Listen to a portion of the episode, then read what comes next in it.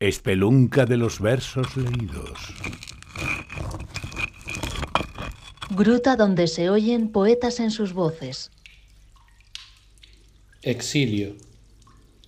México, 2012. Yo no vine a bordo del Sinaya.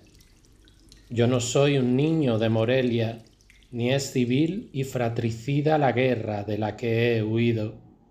No, en esa guerra que ahora observo desde el otro lado del mundo, pero que siento en el cielo de mi garganta, no hay soldados vestidos de fusiles, no hay cuerpos desgarrándose a sangre fría, no hay un tigre al que mirar con todo el odio.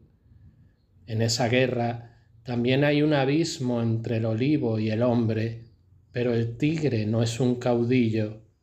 En esa guerra no hay metralla para la trinchera, ni hay trinchera con la que defenderse. En esa guerra no existe la garra que te hiere, la herida aparece con la plaga del progreso, la gente sale a la calle masticando rosas podridas, televisores oxidados, libros de autoayuda, mensajes subliminales, dinero electrónico. Sale a la calle con los ojos rojos y hundidos por la mierda que llueve de los pájaros.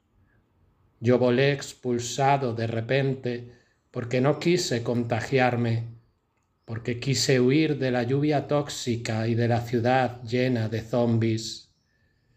Desde este rincón veo pulular hordas infames de vergüenza y de codicia, gente infectada por el mordisco de la peste. En esa guerra no muere el campesino fusilado, ni el obrero sumerge balas en su estómago de hierro. En esa guerra la muerte llega disfrazada.